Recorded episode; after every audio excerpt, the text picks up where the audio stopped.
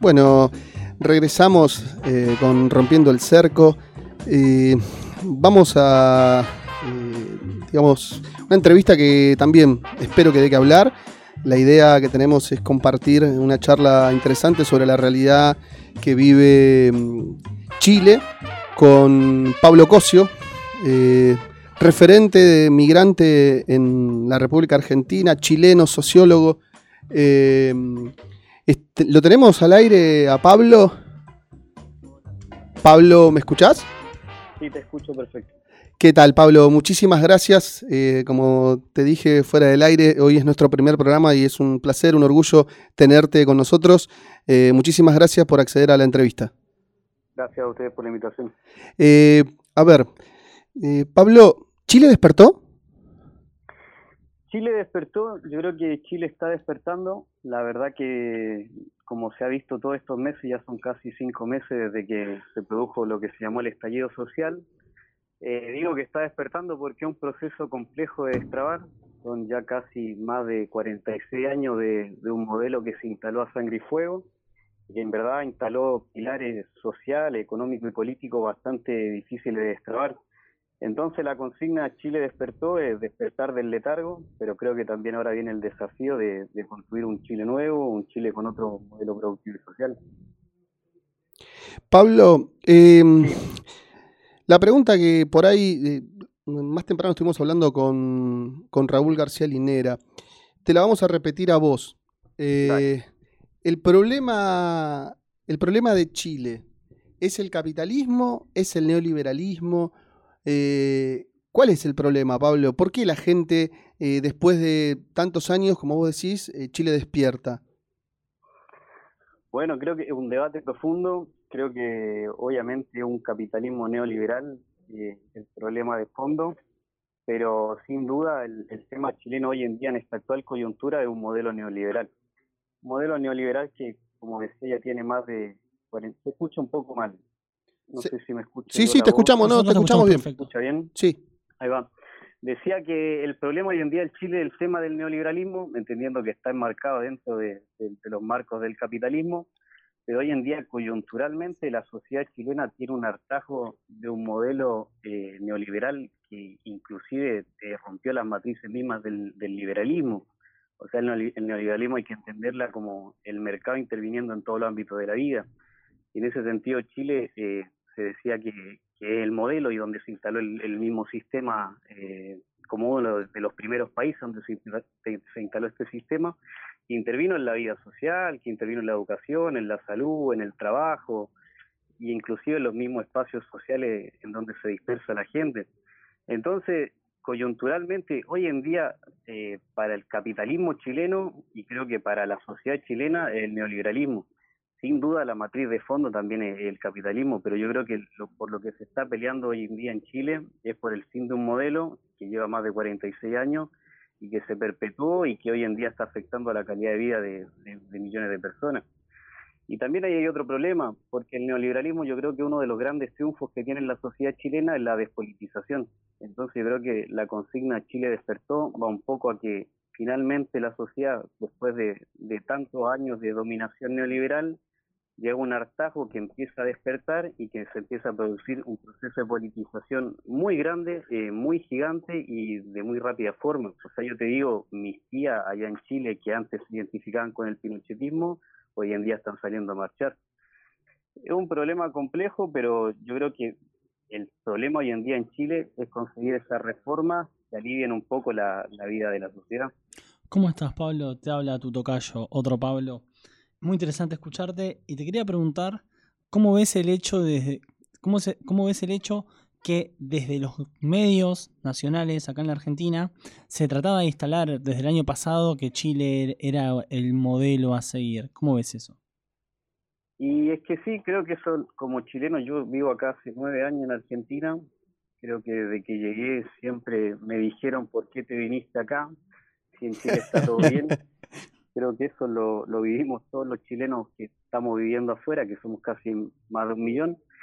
Eh, es complejo porque Chile siempre mostró números macroeconómicos que son eh, bastante avanzados para el resto de los países, pero que escondía de fondo eh, una, una matriz económica que sobrecaía sobre el hombro de los trabajadores y las trabajadoras en Chile. O sea, vemos, por ejemplo, de que gran parte de la sociedad chilena eh, vive bajo la línea de la pobreza, casi más del 50% de la, de la sociedad chilena gana menos del salario mínimo o el salario mínimo.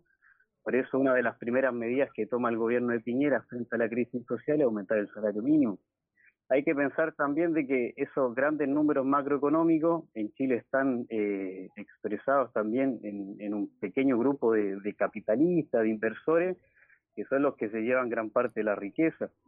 Porque después la, riqueza en Chile eh, es una de las sociedades con más desigualdad a nivel global, y esos bastantes estudios ya lo han demostrado y creo que también es una de las consecuencias de por qué explotan.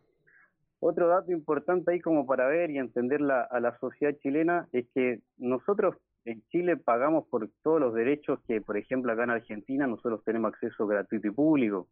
Entonces, la banca privada eh, se capitaliza del aporte de más de 11 millones de trabajadores, que son las personas que hoy en día tributan en Chile, y es una gran caja que tiene constantemente tributando a cada trabajador y trabajadora yo siempre le decía a, la gente acá de que Chile es un gran fondo lleno de peones y creo que ese despertar está saliendo, está dejando de ser un Chile fundo, sino que está pasando a ser un Chile con derecho. Pero es un camino muy largo que recién se está abriendo. Pablo, eh, todavía está vigente la constitución de Pinochet. Eh, ¿La salida, desde tu punto de vista, es una reforma de esa constitución o una constitución nueva? Mira, justo hoy se cumplen 30 años desde que se abrió el proceso democrático en Chile, lo que se conoce como el pacto transicional entre la dictadura y la democracia. Y hoy también se cumplen dos años del gobierno de Piñera. De hecho, hoy día hubieron movilizaciones importantes a nivel nacional. En este mismo momento se están convocando a, movilizaciones territoriales, los barrios eh, de la periferia, principalmente de la grande ciudad de Santiago y en donde se sale a, denunciar eh, el tema de, cómo llegamos a estar en la situación en la que estamos. Porque si bien son dos años del gobierno de Piñera, son 30 años de un modelo en donde se pactó con, la dictadura cívico-militar una salida y un olvido frente a la masacre que significó la, la instauración en los 80 de esa constitución y que yo creo que lo más grave de eso es que esa constitución también eh, tiene los pilares eh, social, económico y político de un modelo democrático. En Chile no hubo eh, juicio y castigo eh, como se puede ver acá en Argentina, quizá un poco más. En Chile siempre se mantuvo una constitución que amparaba la privatización del agua, que amparaba la privatización de la educación, de la salud. Entonces yo creo que si bien es importante una reforma en la Constitución, que creo que es lo que se va a discutir ahora y que si ya se está discutiendo en estos momentos, el tema del plebiscito el 26 de abril, en donde se va a votar eh, por si se aprueba un cambio en la Constitución o no, y también se va a votar qué tipo de Constitución. El tema ahí es que ese fue un acuerdo que también hay que recordar, que se firmó en noviembre en un contexto en donde habían grandes movilizaciones a nivel nacional y estaba la amenaza de sacar nuevamente a los militares. El gobierno lo que negoció ahí fue esa reforma a la Constitución, que es lo que se va a votar el 26 de abril. El tema es que un acuerdo nuevamente por arriba, sin consultar a las bases, entonces también un, un proceso complejo y se cocinó, se hizo una cocina política en donde seguramente de, de, esa reforma constitucional no se van a lograr todos los cambios que se están pidiendo hoy en día. De hecho, la, comisión técnica que asesora a ese proceso constituyente garantiza gran parte eh, la opinión de la derecha sobre la reforma que está pidiendo el pueblo hoy en día. Entonces creo que la, la discusión no se agota en la reforma constitucional, que sí importante, pero creo que lo que tiene que salir de hoy en día de esta grande movilización en Chile es un, un proceso de acumulación, de, fuerza, de organización, en donde se pueda vencer a un modelo que es mucho más profundo y donde hay mucho interés en juegos también. Eh, hoy Hola. Ahí se, se, me cortó un poquito. Ah, sí, sí, sí, te escuchamos. Te escuchamos. Ah, ¿se escucha? Sí, sí, sí, perfecto. Eh, y lo, otro que, les quería comentar es que hoy también salió a la luz, que hoy fue un día importante en Chile, porque se cumplieron estos 30 años del proceso democrático este pacto transicional de, la, de la clase política chilena, que básicamente vendió y privatizó al pueblo durante más de 30, 30 años, pero que también hoy presentaron en el Senado eh, una acción para inhabilitar a Piñera como presidente. ¿Qué significa esto?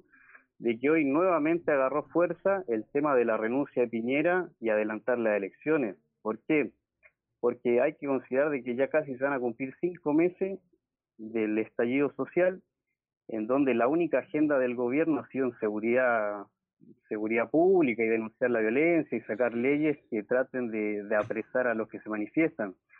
Y la cuestión es que hoy en día Chile está entrando en una primera etapa de crisis económica y obviamente los grupos de poder se están asustando, la derecha le está soltando la mano a Piñera y también el gran aliado históricamente de la burguesía chilena, que es la democracia cristiana, también le está soltando la mano.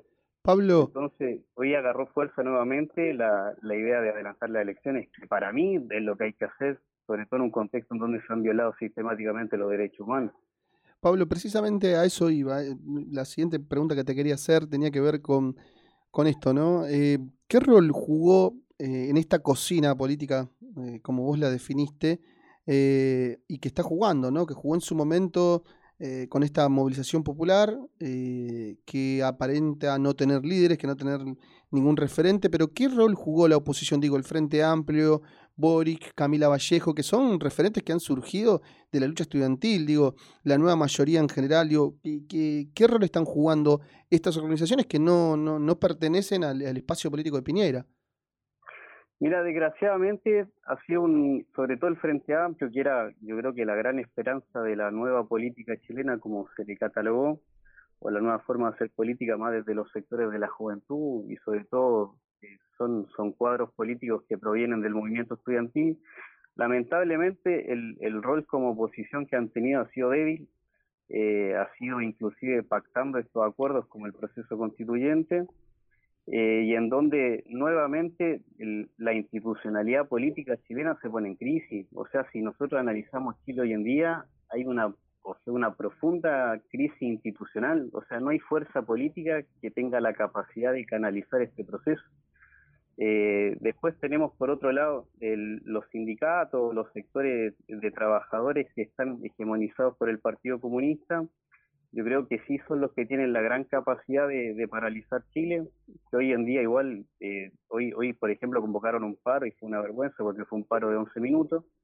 Yo creo que está, está en, en las bases de las mismas organizaciones como el PC de que radicalicen los procesos pero ha sido el rol de la, de la oposición de estos nuevos sectores, la verdad que ha sido bastante complaciente y yo creo que no estaba a la altura de las circunstancias. Pablo, eh, nosotros anteriormente hablamos un poco de Bolivia y lo, lo que a mí me parece fantástico es que en el siglo XXI se haya tenido que recurrir a un golpe. También me parece fantástico que haya derechos no adquiridos evidentes en la actual Chile. Te pregunto, como, como argentino poco empapado con la realidad del día a día chileno, ¿por qué hay sectores en Chile que siguen defendiendo, por ejemplo, que la educación no tiene que ser pública? Que es una de las batallas de todo este cambio. Una de las cosas que se quieren también es una, una universidad para todos. Mira, yo creo que ahí hay un, yo creo que otro de los triunfos del neoliberalismo, como había dicho anteriormente, era la despolitización. Yo creo que otro de los triunfos del neoliberalismo en Chile es la meritocracia. En Chile la meritocracia pesa muy fuerte. Algo que Macri quiso imponer acá, ¿no? Claro, algo que acá Te fuiste de allá y acá la escuchabas todos los días. Un éxito hace, hace muchos años. Por eso yo creo que la, importancia del, de lo que está pasando hoy en día es que hay un quiebre en la subjetividad de, de la clase trabajadora chilena que entiende de que ya no se puede escribir más los bolsillos. O sea, todas las reformas neoliberales que se tratan de aplicar en el resto de los países, en Chile ya se aplicaron. O sea, ya no se le puede extraer más valor o plusvalía a los trabajadores porque ya dieron todo. Entonces creo que ahora hay un quiebre en la demanda de derechos, pero obviamente hay un sector que sigue reaccionando porque no entiende, no entiende el, eh, tema de la concepción de un Estado de Derecho. Yo creo que una cuestión de despolitización histórica que vivimos viviendo hace más de 40 años y que igual creo que hoy en día es un sector minoritario. El tema es que no tiene o sea, tiene mucha representación política, pero a nivel de sociedad yo creo que realmente si hay un quiebre con eso. O sea, la gente está entendiendo de que no tiene por qué pagar por una salud que es miserable, por una educación que es de mala calidad. Te interrumpo, Pablo. la marcha de las mujeres fue impresionante. sacrificando más su esfuerzo por, por vivir mejor. Creo que la consigna de que hasta que la dignidad se haga costumbre es la que se ha levantado bastante en Chile, eso. Chile está en un proceso de recuperar la dignidad. Pablo, te decía que el domingo hubo una movilización, o el lunes, no recuerdo qué día fue, de las mujeres en Chile, fue impresionante. Muy importante, la verdad. Eh, se dice que se movilizaron más de 3, eh, millones de, de, mujeres a nivel nacional. Yo creo que una de las movilizaciones históricas que ha tenido Chile en los últimos, la última década, inclusive más, porque creo que nunca escuché una movilización tan grande a menos que sea las de octubre, que también fueron movilizaciones muy masivas, y que eso también demuestra de que hay, hay un hartazgo a nivel de la sociedad chilena en cuanto al modelo de Estado también. Chile es un país bastante patriarcal, bastante machista, este modelo que yo les decía de, de fondo chileno se ve expresado también en el hartazgo de, la, de las millones de mujeres que salieron a movilizarse ese día y también en donde un Estado que una maltrata, maltrata a la mujer, a la disidencia y que escasean derechos, pero que también eh, no, no, atiende ninguna demanda que, que, se levantan desde los movimientos de mujeres hace muchos años. O sea, el derecho al aborto, si bien está por causales allá, es muy mínima, está privatizada también, entonces creo que la, las mujeres hoy en día tienen un rol muy importante y creo que se expresó en, esa movilización. Hay que recordar también de que quienes empezaron este estallido social fueron eh, mujeres secundarias, eh, de colegios de mujeres, empezaron a convocar eh, a evadir el metro y bueno. Sí, sí, lo recuerdo. Hablamos de mujeres en edad Abriendo el molinete y abriendo las grandes alamedas de todo el país. Entonces la, la, mujer creo que en una condición de opresión mayor que el hombre creo que se demuestra también en eso. Hay mucha mucha primera línea que son mujeres, muchas compañeras que salen a la lucha sin miedo y creo que han sido la, la vanguardia en todo este proceso también. Pablo, para finalizar, y bueno, nada, agradecerte, mm, volvemos a decirte que muchísimas gracias, ¿no? Pero eh, ¿tenemos idea de la cantidad de detenidos, la cantidad de heridos que hay hoy en Chile? Los organismos de derechos humanos eh, manejan esa información, es pública. Busqué y dice miles o cientos, pero no hay una cifra exacta. Digo, eh, por ahí estamos acostumbrados que acá en Argentina, cuando hay detenidos, el, otros días, sin ir más lejos, hubo cinco compañeras detenidas. Eh, inmediatamente se conoció la, cantidad, dónde estaban detenidas y demás. Digo, podemos observar que en Chile la represión en las manifestaciones es salvaje, literalmente salvaje. ¿Hay información sobre las violaciones a los derechos humanos? Sí, eso es bueno que lo mencionaste porque es importante siempre visibilizar. Eh, desde que se produjo el estallido social salió a la vista la verdadera cara de Carabinero de Chile. Yo creo que quienes nos movilizamos hace mucho tiempo en Chile conocíamos la bestialidad del, aparato represivo, pero ahora dejó eh, números, la verdad, bastante catastróficos. Hasta el día de hoy hay 41 personas fallecidas, asesinadas por producto ya sea de la represión o que estuvieron participando en movilizaciones o que tuvieron algún accidente en el contexto de la movilización. Son 41 los muertos. Hay más de 400 personas que han sido mutiladas recién estaba viendo ahí el, el, Facebook y Gustavo Gatica, que fue el que el primero que fue mutilado en sus en sus dos ojos, hoy estuvo ahí en la marcha en Plaza Dignidad, la verdad que fue bastante emocionante verla, porque fue un caso bastante emblemático de la de, de lo salvaje y la represión del Estado. Eh, son 400 personas que están sin sus ojos producto de la represión y después hay 2.500 personas que están detenidas. Dentro de las 2.500 personas detenidas, nosotros con la Asamblea de Chile y Chilena acá estamos con un caso de un compañero argentino, de Agustín, que ya está detenido hace más de un mes. Hemos estado acompañando a la familia acá y exigiendo su liberación pero sí los casos de, violación a los derechos humanos, la represión y, la represión sistemática que tiene el Estado chileno salió a la luz con, este estallido social. Pero una represión que yo te digo siempre estuvo y siempre fue muy fuerte. El tema que ahora tiene niveles de masividad que la verdad que, impactan porque han, han, eso, han dejado a familias eh, sin ojo, han dejado a más de 40 personas fallecidas y bueno, miles de presos que, que la verdad que hay que ver cómo se exige también la liberación de ellos. Muchísimas gracias, Pablo. Seguramente más adelante seguiremos charlando desde Rompiendo el Cerco con vos y, para seguir un poco informándonos de, esto que, está transcurriendo en Chile, que es todo un proceso, ¿no? Cuando arrancó, eh, yo me acuerdo en octubre y quizás se decía, bueno, manifestaciones siempre hay, pero de repente, bueno, como vos decías, ¿no?